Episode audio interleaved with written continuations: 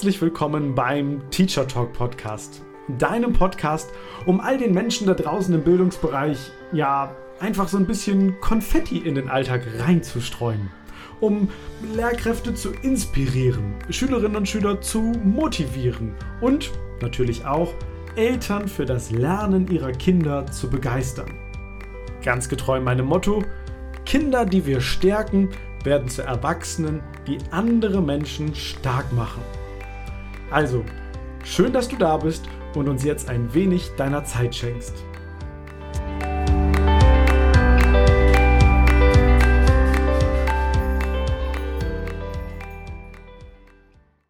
Schön, dass du wieder dabei bist und schön und vielen, vielen Dank, dass wir auch jetzt wieder die nächsten Minuten miteinander verbringen werden und verbringen dürfen. Und es geht ja heute um ein ganz besonderes Thema, nämlich Social Media Awareness. Und ich habe dieses Thema mal aus einem aktuellen Anlass vorgezogen, weil ich am Wochenende einen, einen spannenden Zeitungsartikel dazu gelesen habe. Und als ich den Artikel darüber gelesen habe, wir kommen gleich dazu, da ist mir nochmal so durch den Kopf gegangen, was auch ich in den letzten Wochen und Monaten in wirklich jeder Möglichmacher Masterclass erlebt habe. Also das ist ja das Seminar für Schülerinnen und Schüler, bei denen ich in der Schule bin und mit den Jugendlichen zusammen über Selbstvertrauen und Stärkung des Selbstbewusstseins sprechen kann. Und immer, immer kommt auch das Thema Social Media zur Sprache, weil es natürlich einfach auch die Lebenswirklichkeit der Kinder ist. Und beim Lesen dieses Zeitungsartikels am Wochenende ist mir nochmal aufgegangen, wie krass es eigentlich ist, was unsere Jugendlichen da täglich erleben. Dass auch ich, obwohl ich zwischendurch das Gefühl hatte, ich weiß schon eine ganze Menge, jedes Mal wieder aufs Neue erschrocken und geschockt bin und jedes Mal auch wieder was Neues lerne über die Plattform, in, in denen und auf denen unsere Kinder und Jugendlichen unterwegs sind. Das vielleicht mal vorab und vielleicht ergeht es dir auch so, dass du manchmal gar nicht weißt, was läuft eigentlich bei meinem Kind, was läuft vielleicht bei Kindern in der Schule, grundsätzlich im Alter so, sagen wir mal, zwischen 12 und 16 Jahren in deren Online-Welt. Das heißt, ich möchte diese Podcast-Folge gerne nutzen, um einfach ein bisschen aufzuklären, ein bisschen Sachen in den Raum zu stellen. Was, was passiert da eigentlich? Wo sind die unterwegs? Und ich möchte gleichzeitig auch einen Impuls geben, wie du das Ganze vielleicht thematisieren kannst. Denn völlig klar ist ja, das ist ein relativ sensibles Thema. Heute sagte zum Beispiel eine Lehrerin, boah, ja, wenn ich mit meinem Sohn darüber spreche, der findet das eher unangenehm und doof. Ja klar, ist ja auch ein doofes Thema und wenn wir als Erwachsene und dann als Eltern da vielleicht auch noch reingrätschen, unangenehm. Von daher, lass uns mal direkt eintauchen in diese Thematik und vielleicht findest du das ein oder andere wieder. Ich fange mal an mit dem Zeitungsartikel und da war eine Zahl benannt, die fand ich echt krass und ich möchte sie dir gerne wiedergeben. Und zwar stand in diesem Artikel, es wurde dort eine Person benannt, die ich äh, jetzt auch in den Podcast einladen werde als Experten nochmal und ich hoffe, dass diese Person dann auch bald hier ins Interview kommt. Und ja, in, in diesem Artikel heißt es folgendermaßen. Jugendliche haben während Corona, also während dieser letzten verrückten Pandemiejahre, 72,5 Stunden pro Woche im Netz gesurft. Ich sage das nochmal. 72,5 Stunden pro Woche haben die und surfen immer noch im Netz. Wenn wir uns das mal ein bisschen vor Augen führen, ist das so, als wenn du zwei Vollzeitjobs machen würdest und in dieser Zeit quasi nur im Netz surfst. Und dann gab es noch eine interessante weitere Zahl dazu und die fand ich ganz lustig und gleichermaßen auch irgendwie erschreckend, nämlich äh, diese Person hat dann gesagt, Jugendliche scrollen täglich etwa 173 Meter. Ich habe im Vorfeld der Podcast-Folge mal überlegt, wie kann ich das veranschaulichen. Naja, ein ICE, also ein Zug der Deutschen Bahn, der ist ungefähr 200 Meter lang. Ich würde also an diesem Zug entlang laufen und die ganze Zeit scrollen und scrollen und scrollen.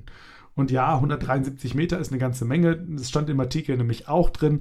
Das ist wahrscheinlich mehr, als die Jugendlichen gehen mögen oder gehen würden. Jetzt mal ein bisschen übertrieben und natürlich auch ein bisschen ironisch gesprochen. Nichtsdestotrotz, diese Statistik an sich, ich denke, da sind wir uns alle drüber einig, da passiert natürlich was. Und äh, wir haben, wir haben selber eine Freundin, so Mitte 20, die hat neulich erzählt, dass sie ihren TikTok-Account gelöscht hat. Und wenn du dich gerade fragst, was ist TikTok? Also TikTok ist eine Videoplattform, auf der man Kurzvideos sich anschauen kann. Und der Logarithmus dieser Plattformen, der folgt natürlich dem sogenannten Addictive Design, nämlich möglichst dafür zu sorgen, dass wir möglichst lange an diesem Gerät bleiben und vor allem möglichst lange auch auf der Plattform bleiben. Also, was ist passiert bei unserer Freundin Mitte 20, ausgebildet, fertig im Beruf? Naja, die hat erzählt, sie musste das Ding löschen, die App, weil sie nicht mehr aufhören konnte, sich Videos anzuschauen. Weil der Logarithmus so gemacht ist, wenn du ein Video dir anschaust und da länger verweilst, dann merkt sich der Logarithmus, ah, gefällt dir. Also zeige ich dir danach direkt das nächste Video und noch ein Video und noch ein Video und noch ein Video. Und dann ist es plötzlich 4 Uhr morgens und ich merke, oh, ich habe einfach nur noch zwei Stunden, wie ich schlafen kann, dann geht es schon wieder los auf der Arbeit. Und ich kann mir vorstellen, dass es vielen, vielen, vielen, vielen unserer Kinder genauso geht, dass die gar nicht mehr abschalten können, selbst wenn sie denn wollten, weil die Psychologie dieser Geräte einfach so ist, beziehungsweise die Psychologie dieser Apps so ist, dass Kinder und Jugendliche eben ja da drin mehr oder weniger gefangen sind. Wenn man sich damit beschäftigt, äh, die ganzen Maßnahmen kommen ja aus, aus dem Silicon Valley oder viele dieser Plattformen kommen aus dem Silicon Valley. Interessanterweise ist es so, dass viele Top-Manager ihre Kinder möglichst lange außer Reichweite dieser Geräte lassen. Kann man mal drüber nachdenken, warum das so ist. Ganz empfehlenswerter Film an der Stelle heißt Das Dilemma mit den sozialen Medien ist eine Dokumentation. Einfach mal recherchieren. Das Dilemma mit den sozialen Medien. Extrem gute Veranschaulichung, was da eigentlich passiert. Zurück zu uns und zurück auch zu den Erfahrungen aus der Masterclass. Also, natürlich frage ich die Jugendlichen immer, okay, was erlebt ihr dann so? Und ich möchte jetzt am Anfang einfach mal kurz äh, mitteilen, was da passiert. Und dir gleichzeitig auch den methodischen Impuls geben.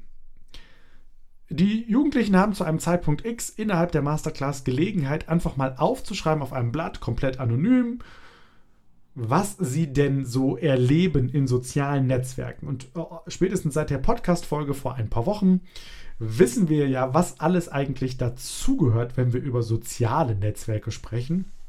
War mir in der Form auch nicht alles klar, bin ich ganz ehrlich, mm, bis wir aufgeklärt wurden, nämlich, dass zu sozialen Netzwerken ja zum Beispiel gehört die Xbox, die PlayStation, WhatsApp, TikTok, YouTube, Snapchat, Instagram, Facebook und so weiter. Ganz interessantes Interview an der Stelle mit Dr. Thomas Gabriel Rüdiger äh, vom Dezember letzten Jahres.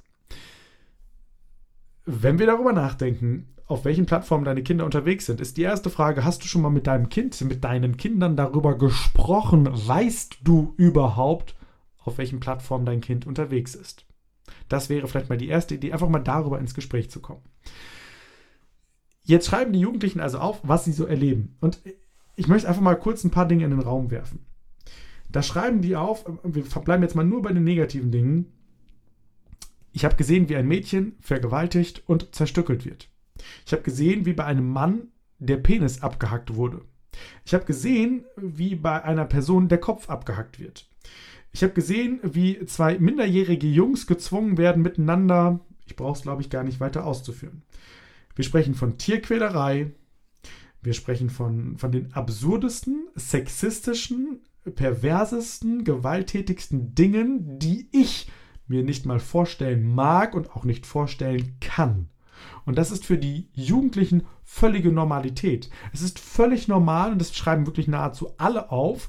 Ich habe schon mal Dickpics geschickt bekommen. Also Bilder von irgendwelchen Penissen, von irgendwelchen Männern, die hingehen und sagen, boah, ich schick dir mal ein Bild. Ganz ehrlich, ich sage dann immer, in der Realität, in der Wirklichkeit wird ja kein Mann hingehen und also hoffentlich nicht so viele, hingehen und dich auf dem Schulhof oder in der Straße an, äh, dich anschauen, seine Hose runterlassen und sagen, hier, guck mal mein, ja, bliblablub. Gibt es auch welche, völlig klar, aber natürlich eine deutlich geringere Zahl. Also Dickpics, völlig normal. Völlig normal ist übrigens auch, gerade bei den Mädchen, dass die ständig Nude-Anfragen bekommen. Und ich sage ganz bewusst mal die Begriffe, damit du sie mal gehört hast. Das ist der Sprachslang der Jugendlichen. Ja, es ist völlig normal, Nude-Pics geschickt zu bekommen. Also äh, Nacktbilder oder Nude-Anfragen. Das heißt, ich werde gefragt und gezwungen und vielleicht sogar erpresst, Nacktbilder von mir zu schicken. Völlig normal. Genau das gleiche also mit, äh, mit Videos. Das erleben Sie dann, dass Sie auf ein, ein, ein Bild, ein Vorschaubild sehen bei YouTube, bei TikTok, bei Instagram, bei Snapchat. Sie sehen ein Vorschaubild, das sieht toll aus. dann klicke ich auf das Bild drauf und plötzlich sehe ich irgendwelche Horrorbilder, sodass ich davon nicht mehr schlafen kann. Auch das beschreiben und berichten mir Schülerinnen und Schüler jedes Mal wieder in der Masterclass. Das nennt man in der Fachsprache der Jugendlichen dann Clickbait. Also ich werde quasi, ähm, wenn ich draufklicke, dann ist das ein Fake, der dahinter steckt völlig normal bei den Jugendlichen. Hinzu kommen natürlich die, ja, und äh, die werden dann gar nicht mehr genannt, die Dinge, sowas wie Bodyshaming, weil ich ständig unter Druck gesetzt mich fühle aufgrund dieser Positivity, die da draußen herrscht, weil alle anderen immer alles toll haben, bei mir ist alles doof. Oder äh, dass ich mit anderen Menschen diskutiere, dass ich beleidigt werde, gerade auch so in Spielen also da gibt es dann Plattformen, da kann ich online miteinander spielen. Finde ich erstmal super, auch international. Stichwort Englischkenntnisse. Weniger cool ist es dann, wenn ich da ständig beleidigt werde, wenn ich da fertig gemacht werde. Also Hurensohn zum Beispiel, völlig normal, also ich übertreibe jetzt immer, aber völlig normale Erlebnisse unserer Jugendlichen. Ja, und ich bin jedes Mal wieder geschockt, weil das bei fast allen Kindern der Fall ist. Und ich möchte dir jetzt einfach mal ein paar Plattformen nennen, dass du sie auch mal gehört hast. Du darfst dann selber entscheiden, was du damit machst, aber einfach dir mal vor Augen zu führen, hey, sprich doch mal darüber. Bist du auch auf so einer Plattform? Was erlebst du denn da? Also eine Plattform zum Beispiel ist Reddit. Bei Reddit ist es wohl so, dass man dort, ich sag mal, eher normale Inhalte finden kann, aber mit den entsprechenden Suchbegriffen eben auch kinderpornografisches Material findet, gewaltverherrlichendes Material, rassistisches Material. Komplett frei zugänglich. Reddit. Zweite Plattform, die ich dir gerne nennen möchte, heißt Omegle. Omegle ist eine Plattform, da gehe ich drauf über mein Smartphone oder mein Tablet und dann kann ich dort über zwei, drei Tabs, zwei, drei Klicks oder Antipper kann ich mich mit einer wildfremden Person irgendwo auf der Welt verbinden und zwar per Videochat. Also ich kann auswählen, ob es ein normaler Chat ist oder ein Videochat. Dann kann ich mich mit der Person verbinden. Ja, dann kannst du dir ja vorstellen, was die Jugendlichen da erleben. Also auch da wieder, ich bekomme dann vielleicht irgendwelche grausamen Dinge gezeigt, ich bekomme was Sexistisches gezeigt, Kinderpornografisches gezeigt. Ich weiß ja gar nicht, mit wem ich verbunden bin und verbunden werde. Findet null Kontrolle statt, komplett frei aufrufbar. Weitere Seite die ich jetzt ein paar Mal schon gehört habe, wo ich mich aber ehrlich gesagt auch gar nicht weiter getraut habe, mich näher damit zu beschäftigen, ist die Plattform oder irgendwie äh, mit dem Namen Seagore. Denn über Seagore, das haben mir Kinder neulich berichtet, oder auf Seagore ist es wohl völlig normal, Foto- und Bildmaterial und, und Film, vor allem Filmmaterial auch zu bekommen, auch Live-Aufnahmen, in denen Menschen gewaltsam zerstückelt werden, gequält werden, ermordet werden, sich selbst umbringen und so weiter. Also auch das wird in jeder Klasse fast immer genannt. Ja, ich habe schon mal gesehen, dass sich jemand live umgebracht hat. Ich denke mal so, wow. Also wir reden von Jugendlichen 13, 14, 15, 16, die das tagtäglich erleben. Also auch das eine Plattform, auf der das stattfindet. Und wenn du jetzt magst, boah, krass, muss ich da erst auf solche Plattformen gehen? Nee auch auf TikTok, auf Instagram, auch auf YouTube, insgesamt äh, auch YouTube Shorts beispielsweise, aber auch auf Snapchat ist es völlig normal, solche Inhalte zu bekommen. Und ich, ich glaube, es reicht an der Stelle auch schon, äh, dass du diese Plattform einfach mal gehört hast. Denn jetzt geht es darum, wie, wie gehen wir denn eigentlich damit um? Und mir ist es immer ein großes Anliegen im Rahmen der Masterclass natürlich dann, die Kinder einfach stark zu machen, egal ob jetzt im Internet was passiert oder in der echten Welt, okay stark zu machen, dass ich mich gegen sowas besser schützen kann. Und da kommen wir jetzt zu der methodischen Vorgehensweise. Was kannst du denn mit deinen Jugendlichen machen? Und ich, ich verrate dir jetzt einfach mal, wie ich es in der Masterclass mache. Und zwar fangen wir am Anfang an, an mit einer sogenannten soziometrischen Aufstellung. Eine soziometrische Aufstellung bedeutet, dass ich den Raum in zwei Hälften teile, also von der Vorstellung her, und dann einfach ein paar Fragen stelle. Zum Beispiel, wenn du sagst, ich benutze WhatsApp regelmäßig und viel in meinem, in meinem täglichen Leben, dann stellst du dich mal auf die eine Seite des Raumes und dann, wenn du sagst, nee, ich benutze das gar nicht, stellst du dich auf die andere Seite des Raums. Es gibt übrigens, das ist wichtig, keine Mitte, damit die Schülerinnen und Schüler sich wirklich zuordnen. Damit du in der Mitte stehen kannst und auch ein bisschen gucken kannst, okay, fragen kannst. Okay, was machst du denn dann auf WhatsApp? Ist so die nächste Frage. Was machst du? Schreibst du? Telefonierst du? Videofonierst du? Okay. Ich frage aber noch gar nichts Schlimmes. Dann geht's weiter. Dann könntest du in WhatsApp aufmachen und mal anhand der dort gespeicherten Einstellungen schauen, wie viele Nachrichten denn deine Schülerinnen und Schüler jeden Tag bekommen. Und auch das ist sehr, sehr krass und sehr unterschiedlich. Da erschrecken die sich in der Regel ganz, ganz massiv. Das geht, indem du bei WhatsApp einfach mal reingehst in WhatsApp. Dann öffnet ihr die App, Einst äh, die, die, ähm, den Tab oder den Menüpunkt Einstellungen. Im nächsten Punkt dann Speicher und Daten. Und dann im nächsten Punkt Netzwerknutzung. Und dann kannst du nachgucken, wie viele Nachrichten du gesendet und wie viele du empfangen hast. Bei einigen Geräten muss man ein bisschen runterscrollen, das steht da aber auf jeden Fall auch. Da mache ich es immer so, weil die Jugendlichen sofort anfangen darüber zu sprechen, weil sie geschockt sind. Ich mache das immer so, ich hole mir ein Versprechen vorher ab. Ich sage dann immer, okay, wir machen das jetzt, wir gucken uns mal was Spannendes an. Gib mir doch bitte vorher ein Versprechen, nämlich das Versprechen, dass du nur auf dein Smartphone guckst und gar nicht woanders hinschaust und mit keinem darüber redest. Gibst du mir das Versprechen? Dann müssen die Jugendlichen das einmal laut sagen, ja. Ich frage nochmal nach, ja. Und erst dann machen wir das, weil sonst hast du Chaos und dann geht's los. Und dann lasse ich die Jugendlichen aufstellen, nämlich wenn du sagst, dass du mehr als 30.000 Nachrichten auf deinem Smartphone stehen hast, die du empfangen hast, fange ich mit an, stell dich mal auf die eine Seite hin. Wenn du 30.000 äh, wenn du weniger als 30.000 empfangen hast, stell dich bitte auf die andere Seite hin. Das gleiche kannst du dann machen mit den gesendeten Nachrichten, dann kannst du ein bisschen darüber sprechen. Ich finde halt, oder ein Argument ist halt immer, es macht was mit uns, wenn, wenn wir so kommunizieren, wie wir kommunizieren. Und dann nehme ich mich als erwachsene Person ja nicht aus. Okay, dann geht's weiter. Und dann kannst du noch mehr Aufstellungen machen. Du könntest fragen, okay, wer ist bei Snapchat? Wer ist bei Instagram? Wer ist bei TikTok? Dann gibt es noch Discord als sehr beliebte Plattform. Also musst du dir einfach mal überlegen und auch entscheiden für dich, okay, kannst die Kinder ja auch fragen, wo seid ihr? Wollt ihr euch da auch nochmal so und so aufstellen? Oder du besprichst es halt einfach mit deinem Kind zu Hause, je nachdem, in welchem Kontext du natürlich auch unterwegs bist. Und dann am Ende frage ich immer noch, das sage ich auch immer dann ganz ernst, okay, eine ernste Frage noch. Egal, wo du so bist, und so kannst du auch das Gespräch mit deinem Kind vielleicht anfangen, egal, wo du bist, Wer von euch hat denn schon mal was richtig Doofes erlebt? Was Peinliches, was Trauriges, was Gewaltverherrlichendes, was Sexistisches, was Erschreckendes? Hast du sowas erlebt? Stell dich dahin. Wenn du sowas nicht erlebt hast, stell dich dahin. Und ich kann dir sagen, in der Regel werden sich mindestens 90 Prozent der Schülerinnen und Schüler, wenn du es in der Klasse machst, auf einer Seite hinstellen. Wenn du dein Kind fragst, dann wird es in der Regel auch schon so etwas erlebt haben, vorausgesetzt natürlich, dass es auf einer dieser Plattformen auch unterwegs ist. Und dann will ich gar nicht wissen, weil das ist denen ja dann auch peinlich, was sie erlebt haben. Aber ich frage dann immer, okay, mit wem redest du denn darüber? Und dann kommt meistens als Antwort mit keinem. Oder vielleicht mit meinen Freunden.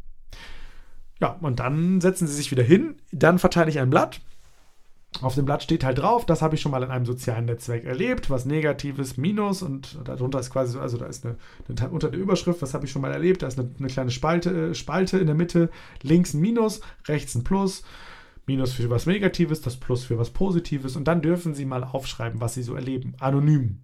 Und die Ergebnisse, die sammeln wir dann nachher an der Tafel mit Magnetkarten oder mit Pins an der Pinnwand und genau das Gleiche kannst du ja auch mit deinem Kind zu Hause einfach besprechen. Okay, was hast du denn schon mal erlebt und auf welcher Plattform? Wie ist es dazu gekommen und wie, wie ging es dir damit? Also einfach mal Raum und Zeit dafür zu schaffen, über genau solche Erfahrungen zu sprechen. Ich glaube, das ist ganz wichtig, weil wir können nicht vermeiden, dass unsere Jugendlichen da unterwegs sind und sowas mitbekommen. Weil selbst wenn du verbietest, dass dein Kind auf so einer Plattform ist, spätestens bei den Freunden, wird es das vermutlich erleben. Aber vielleicht gibst du ihm einfach mal Raum und Zeit darüber zu sprechen und vor allem das Gefühl, hey, ich bin bei dir. Ich nehme dich in den Arm, ich sehe dich, ich sehe, dass das was mit dir macht. Und ja, mich erschreckt es auch, aber vielleicht sollten wir mal darüber quatschen, weil es hilft mir persönlich immer, das spreche ich wieder von mir als Sebastian, wenn ich Dinge aus dem Kopf raushole, wenn ich sie einfach aus dem Kopf raushole, nicht mehr darüber nachdenken muss, sondern sie sind dann mal raus, sie sind mal aufgeschrieben oder ausgesprochen. Das kann sehr, sehr befreiend sein. Ja, und je nachdem, was dann halt kommt, ist, glaube, ist es ganz notwendig, nochmal darüber zu quatschen. Okay, wie können wir uns davor schützen? Welche Einstellungen kannst du dann vornehmen? Wir sprechen ja jetzt auch heute gar nicht über die rechtlichen Aspekte. Das ist auch schon passiert hier im Podcast. Darum geht es gar nicht, sondern eher ja, einfach mal zu wissen und zu zeigen, hey, ich, ich merke, dass du da unterwegs bist und krass, was du da erlebst. Das ist nicht normal zu sehen, wie Kinder vergewaltigt werden. Es ist nicht normal zu sehen, wie Menschen sich umbringen. Und wir müssen darüber sprechen, weil es was mit unserer Empathiefähigkeit macht. Es macht was damit, wie wir miteinander umgehen, wie wir uns als Menschen sehen, wie wir andere Menschen sehen und vor allem, wie wir auch das gemeinschaftliche Miteinander gestalten. Und von da aus kannst du dann natürlich in jede Richtung mit dem Thema weitergehen. Das vielleicht einfach mal als Impuls, als Idee, zum einen für dich. Also ich, ich möchte gar nicht den Begriff Aufklärung verwenden, aber vielleicht ist es ein bisschen Aufklärung, weil ich diese ganzen Plattformen vorher auch nicht kannte, gar nicht wusste, was da passiert. Und ich bin auf der einen Seite dankbar dafür, dass ich es jetzt weiß, und auf der anderen Seite auch gleichzeitig ist es super erschreckend. Ich möchte, nutze das aber, also das Wissen darüber, um einfach die Kinder noch stärker zu machen. Ich glaube, es ist unglaublich wichtig, sie deswegen in ihrer Persönlichkeit zu stärken, sie ein, ein, ein starkes Selbstbewusstsein zu pushen, ihnen Selbstvertrauen zu geben und zu sagen, hey, du bist okay, so wie du bist und du bist gut und ich mag dich, wie du bist. Ja, und ich, und ich wertschätze dich und akzeptiere dich. Das ist, glaube ich, eine ganz wichtige Botschaft, die unsere Kinder mitbekommen sollen. Gemäß dem Motto, was du schon ganz häufig gehört hast, Kinder, die wir stärken, werden zu Erwachsenen, die andere Menschen wiederum stark machen, die vielleicht dann aufhören, solche Links zu verbreiten, die vielleicht aufhören, dass solche Inhalte ja auf Anklang finden, weil wenn ich ein Produzent von so einem Inhalt bin, dann braucht es natürlich auch ein Publikum, was das Ganze konsumiert. Und da vielleicht einen kleinen Anteil zu haben und so dafür zu sorgen, dass sowas weniger passiert, ist, glaube ich, sehr, sehr wichtig und sehr, sehr wertvoll ich hoffe, ich habe dich jetzt nicht allzu viel geschockt mit dieser Podcast-Folge. Ich habe mir auf jeden Fall fest vorgenommen, noch, noch weiter in der Richtung auch ja, zu forschen, noch ein paar Expertinnen hier in den Podcast einzuladen, weil ich einfach glaube, dass ja 72,5 Stunden pro Woche, die machen was mit uns, wenn wir die im Netz verbringen. Und auch wenn diese Pandemie irgendwann mal vielleicht ein Ende hat, das Surfen im Netz wird es eher nicht haben.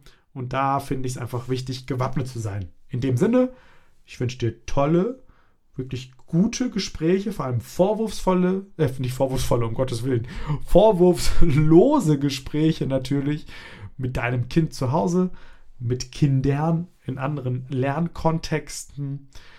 Und ja, nimm es einfach mal als Information für dich mit, was die Kinder da sagen. Und gib ihnen das Gefühl, ich mag dich. In dem Sinne, Dankeschön, dass du dabei warst. Ich freue mich auf ein Wiederhören in einer der nächsten Folgen und wünsche dir bis dahin eine richtig gute Woche.